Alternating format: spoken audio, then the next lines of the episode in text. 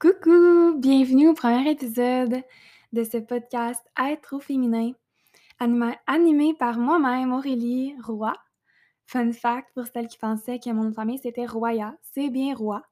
C'est juste que pour créer un username Instagram avec aucun chiffre, ça a dû être Roya. Je viens juste d'avoir 20 ans, il n'y a même pas un mois. Je suis une nouvelle entrepreneur qui a plein d'ambitions pour la vie. Je suis aussi une taureau, ascendant Capricorne et Lune en Lion, si ça paraît pas déjà. Je pense que ça paraît quand même un petit peu sur mes réseaux. Puis celles qui me connaissent vont vraiment comprendre que j'adore être vue, j'adore le spotlight, j'adore l'attention. Euh, j'ai aussi une projecteur. Si tu connais le Human Design, je suis projecteur, quelqu'un qui a besoin beaucoup de self-care, me time, qui aime être dans sa bulle. Ça, c'est quelque chose que j'ai découvert récemment dans les dernières années, j'ai pu découvrir que j'étais pas nécessairement autant extravertie que je le croyais. Mais ça, on va en parler un peu plus tard dans le podcast. Je pense qu'il y en a beaucoup qui vont pouvoir se reconnaître là-dedans. je suis justement du type énergie, où est-ce que je vais venir me reconnaître dans quelques autres types de, de human design, où est-ce que je vais penser que j'ai plus d'énergie ou que je suis capable de faire plus que qu'est-ce que je suis réellement capable j'ai tendance à pas respecter mon niveau d'énergie, mais c'est quelque chose que j'ai appris à faire de mieux en mieux dans les dernières années. Je suis aussi hypersensible. L'hypersensibilité, c'est bien plus que juste pleurer tout le temps. J'ai longtemps été reconnue pour la fille qui pleurait pour tout, n'importe où, n'importe quand. Mais c'est beaucoup plus que ça, l'hypersensibilité, ça va venir toucher tous tes sens, puis ça va venir créer une hypersensibilité à ces sens-là. Euh, que ça soit ton environnement, la lumière, le bruit, la texture de tes vêtements, la nourriture, vraiment pas mal n'importe quoi, je vais être très, très, très sensible à ces choses-là, que ce soit du côté positif ou négatif. Mais ça veut aussi dire que je suis très proche de mes émotions. C'est super facile pour moi d'aller chercher mes émotions, des fois quasiment trop facile. je pense que c'est important aussi de mentionner que j'ai un TDAH, que ça se peut que je passe coq à que ça se peut que des fois vous comprenez pas nécessairement où est-ce que je m'en vais, puis même moi, ça se peut que je comprenne pas est-ce que je m'en vais, mais regarde, c'est ça le but de mon podcast. Le but, c'est vraiment de pouvoir m'exprimer sur certains sujets, puis vous pouvoir vous expliquer plusieurs choses, mais aussi venir développer certaines pensées, certaines idéologies que j'ai. ça ne me tente même pas de couper mon bégayage parce que c'est quelque chose que j'ai été super self-conscious pendant longtemps. Puis je veux me dire que je suis capable de faire des choses même si je bégaye. Donc, j'espère que vous allez quand même apprécier mon podcast. J'ai tendance à être anxieuse, justement. Je suis quelqu'un qui va overthink énormément. Pas mal à travers tout dans la vie. Je m'améliore beaucoup dans le sens que je suis capable de plus me grounder puis rester dans mon corps et rester dans ma conscience et non tomber dans mon ego qui va venir me créer des scénarios complètement ridicule. On va dire que c'est dangereux faire ci, dangereux faire ça quand ça l'est aucunement. Fait que je pense qu'il y en a beaucoup qui vont pas se reconnaître dans mon podcast parce que je vais être vraiment real puis vraiment authentique puis je vais il n'y a rien que je vais sugarcoat nécessairement. là, je vous ai donné plein d'étiquettes pour pouvoir que pour pouvoir vous laisser me comprendre un peu plus puis que vous puissiez me voir vraiment comme qui je suis mais j'aime pas nécessairement m'identifier à ces étiquettes-là. J'aime pas m'identifier à des termes car ça crée une narrative auquel que je m'identifie. Si je me donne certains termes, si je m'identifie, mettons, à l'anxiété, au TDAH, à projecteur, des choses comme ça, ça peut être beau pour quelque temps, mais je suis quelqu'un qui voit la vie vraiment en noir et blanc, très naturellement.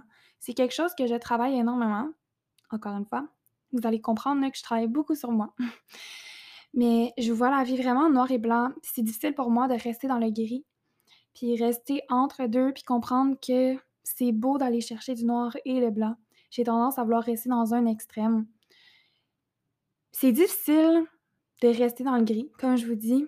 Mais pour moi, une affaire qui m'aide énormément, c'est justement pas m'identifier à ces étiquettes-là, pas me dire que je suis anxieuse, pas me dire que j'ai un TDAH, pas me dire que je suis hypersensible, simplement être qui je suis, puis à chaque matin, je me réveille, j'essaie de pas me donner d'étiquette pour pouvoir vivre une journée peut-être sans anxiété, peut-être sans perte de concentration.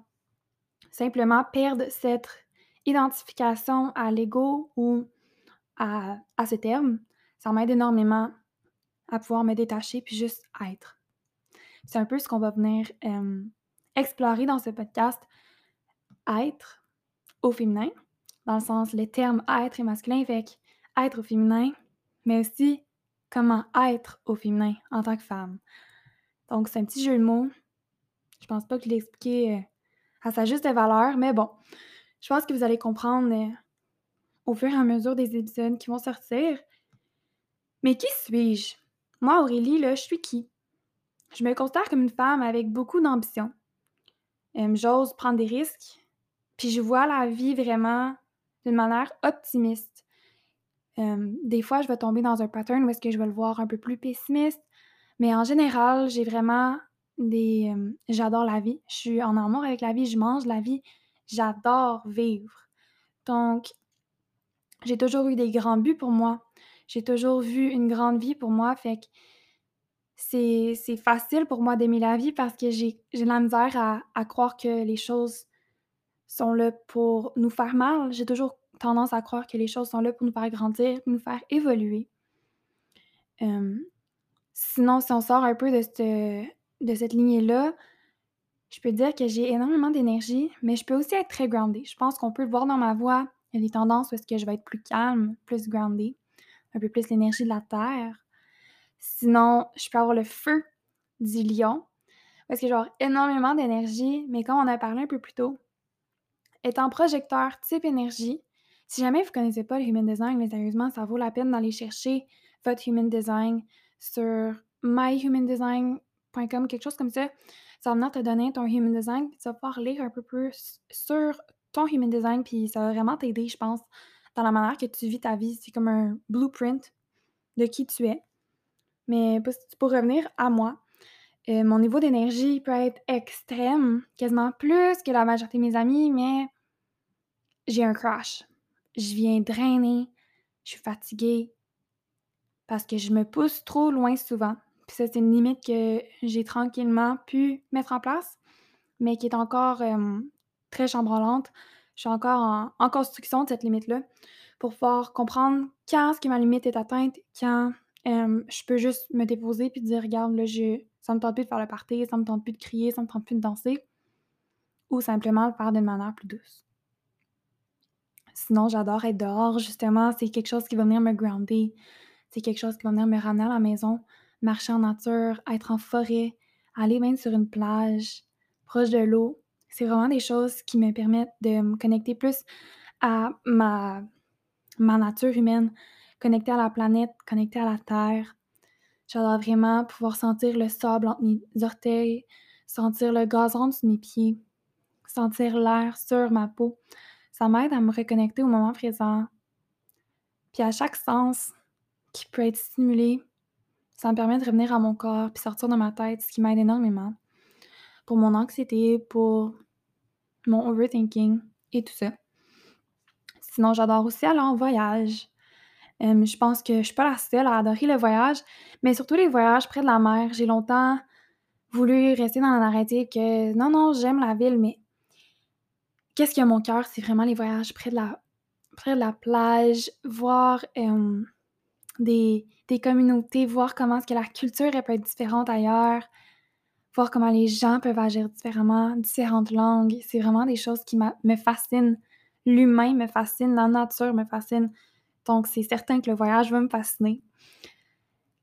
Une autre chose, le soleil qui me fait revivre. Le soleil, j'adore le soleil. la vitamine D qu'on peut retrouver dans le soleil, mais c'est aussi juste l'été. L'été parce qu'on se sent libre. Je pense que c'est un des points qui a fait que je suis rentrée en entrepreneuriat.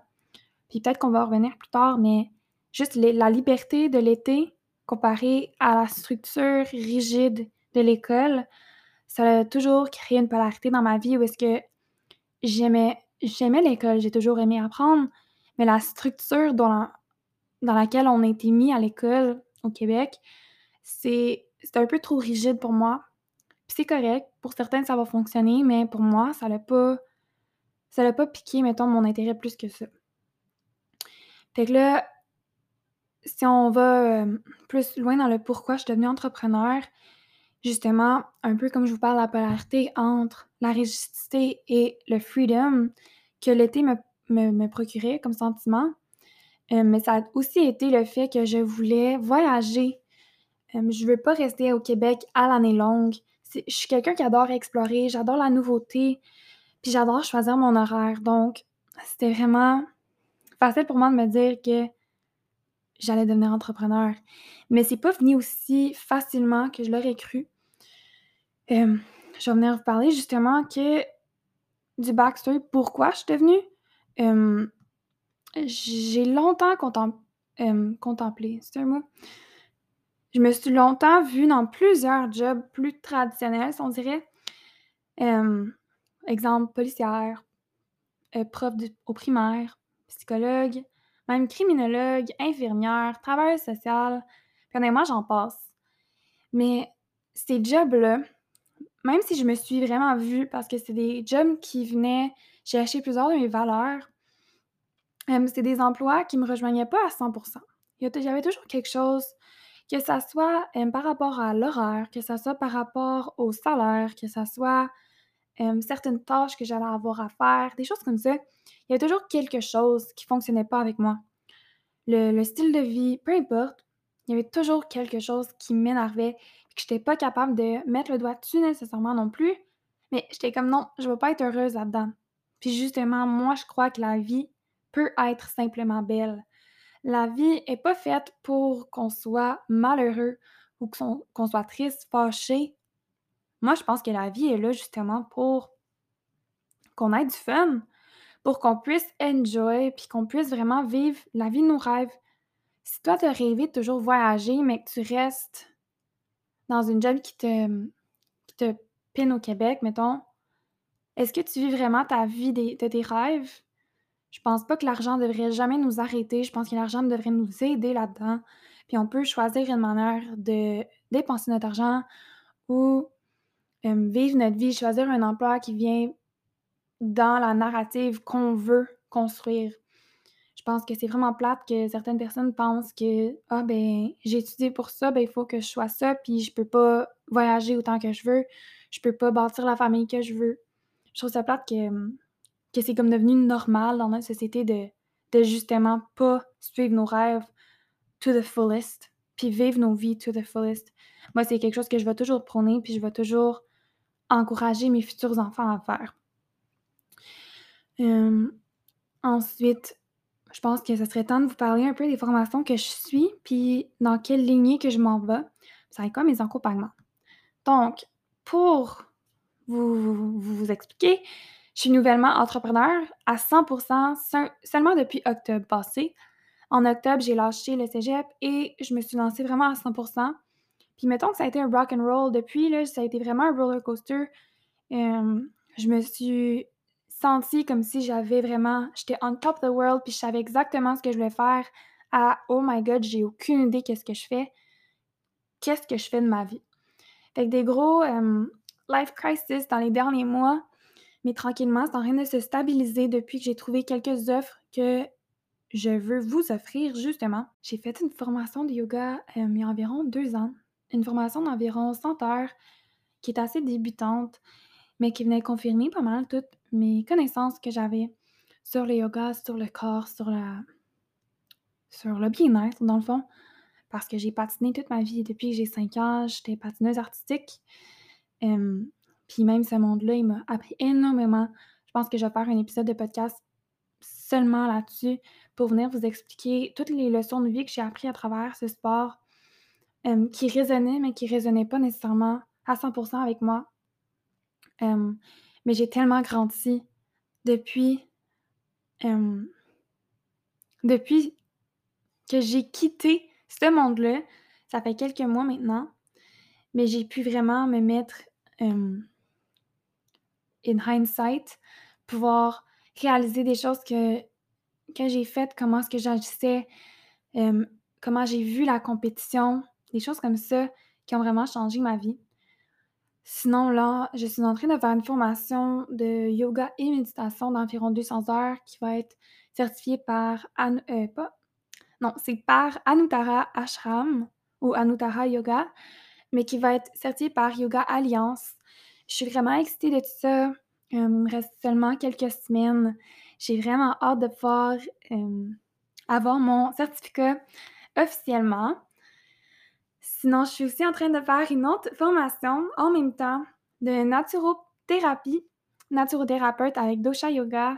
C'est une formation d'environ 400 heures, celle-là, qui est régie par l'ANQ. Donc, je vais pouvoir vous faire des reçus, tout ça. On va venir parler vraiment de votre environnement en entier, pas seulement qu'est-ce que vous mangez, comment est-ce que vous bougez. Vraiment, on va venir voir l'entièreté de votre style de vie, votre mode de vie. C'est vraiment quelque chose qui va pouvoir rajouter énormément à mes accompagnements privés. Ça va être quand même insane. If I do say so myself, je vais vraiment pouvoir venir vous accompagner d'une meilleure d'une meilleure façon.